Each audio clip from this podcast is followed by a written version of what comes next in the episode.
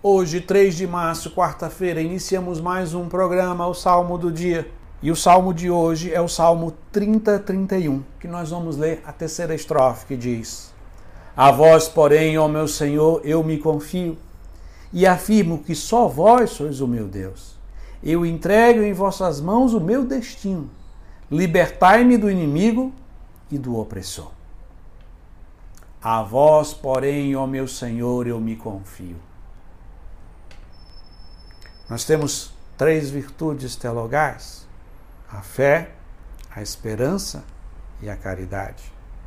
Nós chamamos elas de virtudes teologais porque são elas que nos ligam diretamente a Deus. Elas são virtudes que nos capacitam a nos ligar, a nos relacionar diretamente a Deus. Elas são diferentes das virtudes morais ou virtudes cardeais, que são conhecidas como a prudência, a justiça, a fortaleza e a temperança, que elas nos ajudam a nos relacionar com as coisas e pessoas à luz de Deus. Então é bem claro, as virtudes teologais nos ligam diretamente a Deus. Fé, esperança e a caridade. As virtudes morais nos ajudam a nos relacionar com as coisas e pessoas à luz da nossa fé. Assim, a virtude é uma confiança teologal que está sendo renovada neste salmo, que nos faz crescer no nosso relacionamento com Deus. Se desejamos nessa quaresma crescer na nossa intimidade com Deus, precisamos exercitar a nossa confiança, a nossa esperança em Deus.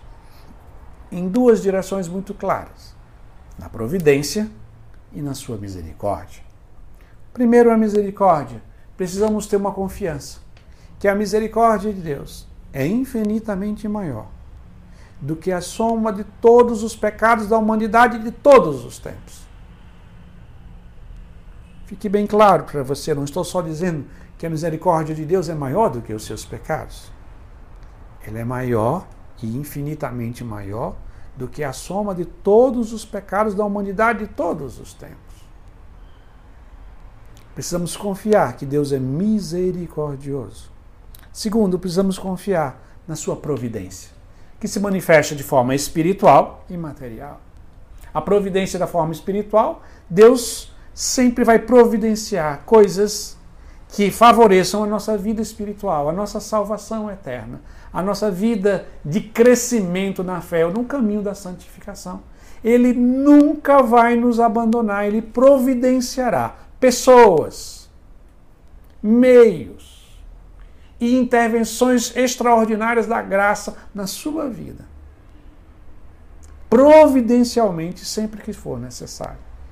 E precisamos também confiar na providência material, que significa que Deus está atento às nossas necessidades, que ou nos concede capacidades, ou nos concede meios e ou instrumentos para que o nosso sustento fundamental e essencial nas necessidades materiais aconteça.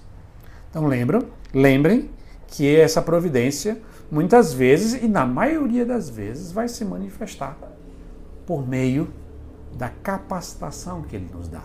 A vida, a força física, a nossa inteligência, né? São meios que Deus nos deu para que a providência divina se manifestasse. Embora que algumas vezes também ele pode intervir de forma por meio de pessoas, de forma extraordinária. Mas o importante é que nós confiemos na providência de Deus, espiritualmente e materialmente. Na aparição do Sagrado Coração de Jesus, a Santa Margarida, Jesus faz uma promessa, dizendo o seguinte: se queres me agradar, confia em mim.